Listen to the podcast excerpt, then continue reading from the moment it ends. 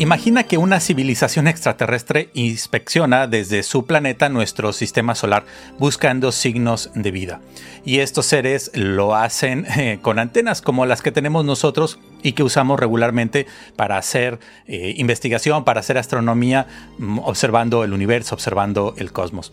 Bien, pues imagina que al apuntar al sistema solar, estos hombrecillos verdes detectan a Júpiter en lugar de la Tierra. Pero no solo eso, sino que en sus imágenes de radio ven a Júpiter comparable al Sol. Esto podría ser verdad, de hecho es verdad porque resulta que el gigante de gas es el segundo objeto más brillante en el cielo en ciertas frecuencias que caen en las ondas de radio. Bueno, pues un grupo de astrónomos acaba de hacer realidad un poco esta historia, la historia anterior, pero observando un tipo de bicho, un tipo de objeto que se debate entre una estrella de muy baja masa y una enana marrón. Mi nombre es Vicente Hernández y hoy en el Cosmos quiero platicarles sobre recientes descubrimientos en torno al cinturón de radiación de una enana ultrafría, un tipo exótico de objeto que está ayudando a los astrónomos a explorar cómo se comportan estas rarezas, que además representan la transición entre un planeta gigante y una estrella normal.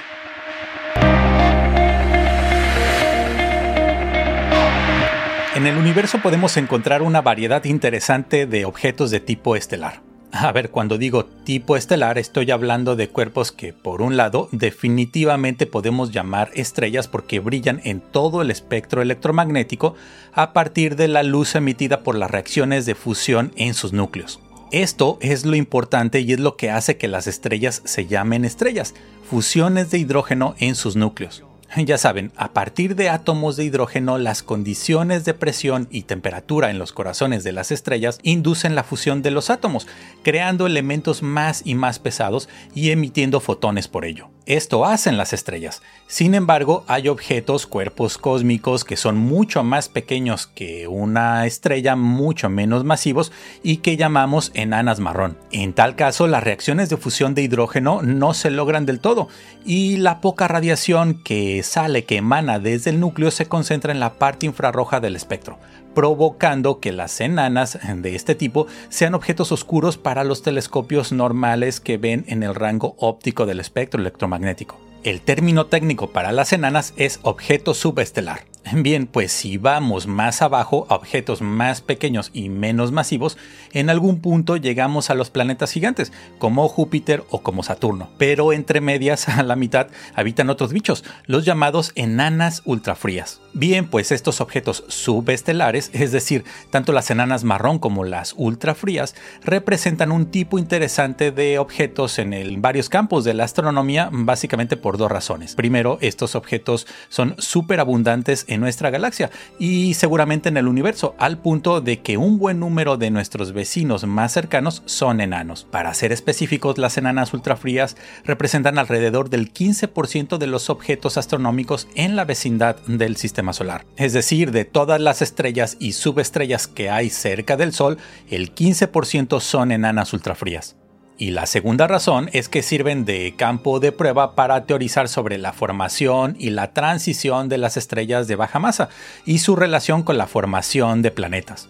Este punto no es menor. A ver, por lo menos para mí, una de las razones más importantes para estudiar a estos objetos es ver si podemos responder a preguntas como ¿hasta dónde un cuerpo es un planeta o una enana ultrafría?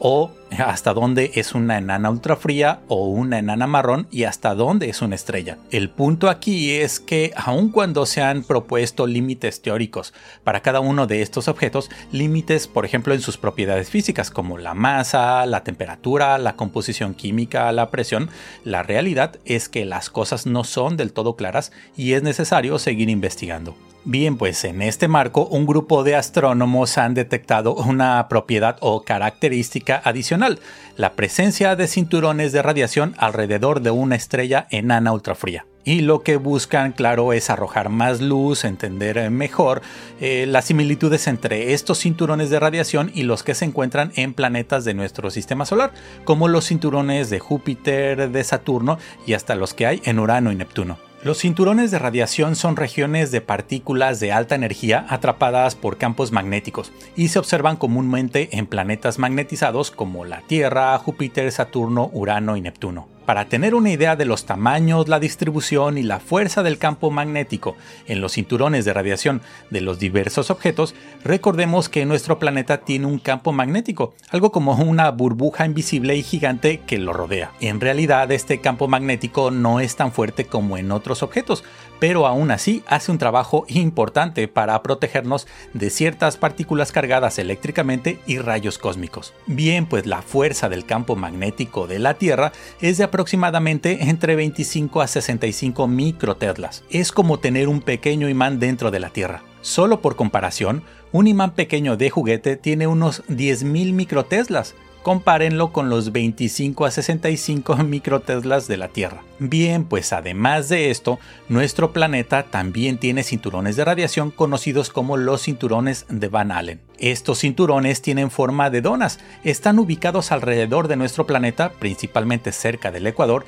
y tienen partículas cargadas eléctricamente, en su mayoría provenientes del viento solar. Su tamaño es considerable. El cinturón interior eh, comienza a unos mil kilómetros sobre la superficie de la Tierra y el cinturón exterior se extiende hasta unos 60.000 kilómetros. Bien, pues estos cinturones, como les decía, contienen electrones y protones y en ocasiones pueden representar un riesgo para los satélites y las naves espaciales que se aventuran a través de ellos. Ahora, por otro lado, yendo a los planetas gigantes, Júpiter tiene un campo magnético masivo que es increíblemente fuerte en comparación con el de la Tierra. De hecho, el campo magnético de Júpiter es unas 20.000 veces más fuerte que el de la Tierra. Además, por supuesto, los cinturones de radiación de Júpiter también son mucho más grandes y más energéticos que los cinturones de Van Allen, y se extienden miles de kilómetros en el espacio, conteniendo una intensa radiación. Bueno, pues resulta que estos cinturones son tan poderosos que emiten ondas de radio, lo que convierte a Júpiter en el segundo objeto más brillante en el cielo en ciertas frecuencias de radio, solo por debajo del Sol. Pero hay más. Estos cinturones pueden generar hermosas auroras similares a las auroras boreales y australes que vemos en la Tierra. El mecanismo es similar. Básicamente el campo magnético de Júpiter atrapa partículas cargadas del viento solar y las encamina por sus líneas de campo hasta los polos, donde al chocar con átomos y moléculas las hace brillar y emitir luz. Algunas veces esta luz es roja o verde o azul.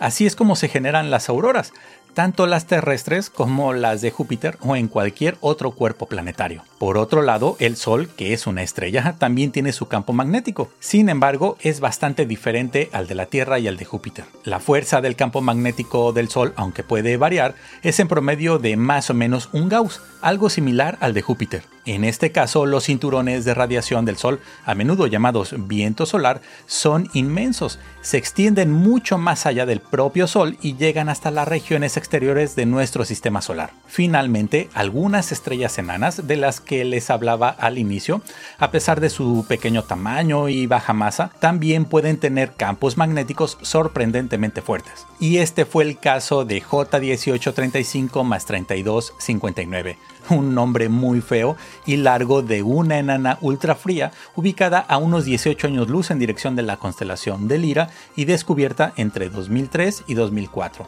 Para evitar ese horrible número telefónico, vamos a llamar a la enana solo como J1835. Bien, pues precisamente en esta enana, en J1835, se descubrieron en el año 2015 las primeras auroras extrasolares ubicadas en la atmósfera de otra estrella. Estas observaciones, en aquel momento, fueron hechas con el conjunto de antenas Jansky Very Large Array en Nuevo México y mostraron que las posibles auroras eran incluso un millón de veces más brillantes que las observadas, por ejemplo, en la Tierra. Pues resulta que para seguir investigando la naturaleza de su campo magnético, esas posibles auroras y la emisión de radio de J1835, un grupo de astrónomos emplearon recientemente el High Sensitivity Array, otro instrumento que observa también en ondas de radio y que funciona mediante la técnica de interferometría de base muy larga. Básicamente lo que hicieron los astrónomos fue usar 39 radiotelescopios distribuidos en Estados Unidos y Alemania para ver al mismo tiempo.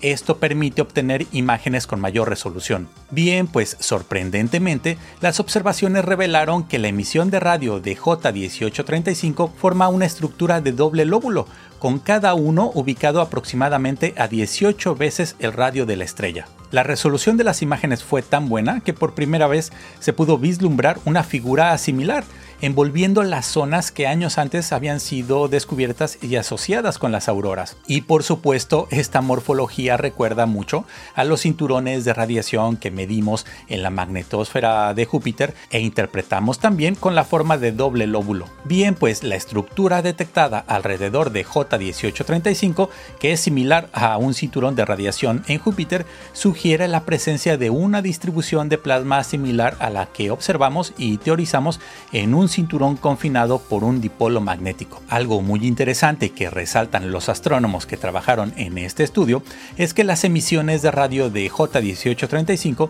estuvieron presentes más de un año, que fue el tiempo que duró el programa de observaciones de la enana. Esto sugiere que constantemente hay cierto tipo de partículas de alta energía que llamamos electrones relativistas dando vueltas en el área alrededor de J1835. Esto posiblemente también ocurre en otros objetos similares. Pero lo que es aún más fascinante y bonito si lo imaginamos es que como ya les comentaba antes, la cantidad de emisión de radio de estas estrellas enanas está relacionada con posibles auroras. Dicho de otra manera, el espectáculo de luces en J1835 podría ser muchísimo más llamativo que el de las auroras terrestres y de Júpiter o Saturno. En resumen, esta es la primera vez que logramos fotografiar los lóbulos de los cinturones de radiación en una enana, y además podemos confirmar que los procesos físicos ahí generan movimientos de plasma en la atmósfera de un objeto subestelar provocando auroras. Prácticamente podemos afirmar que allá, en las capas de la enana, también hay hermosos espectáculos como los que vemos aquí en la Tierra.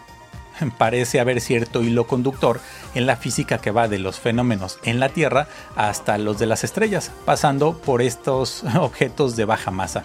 Como siempre en la descripción les dejo algunas referencias, en particular el artículo científico sobre J1835, que fue publicado en la revista Nature. Recuerden que si les gustó este video pueden apoyar el canal con un like. También se pueden suscribir activando el botón. Y si quieren colaborar y participar de manera más directa, pueden hacerse miembros del canal a través del botón unirse o de aportaciones vía PayPal. Muchas gracias por llegar hasta aquí y nos vemos o nos escuchamos muy pronto. Únete a la comunidad de las narices de Tico y apoya este proyecto. Hay muchas formas de hacerlo, pero una muy directa es como miembro del canal. Muchísimas gracias.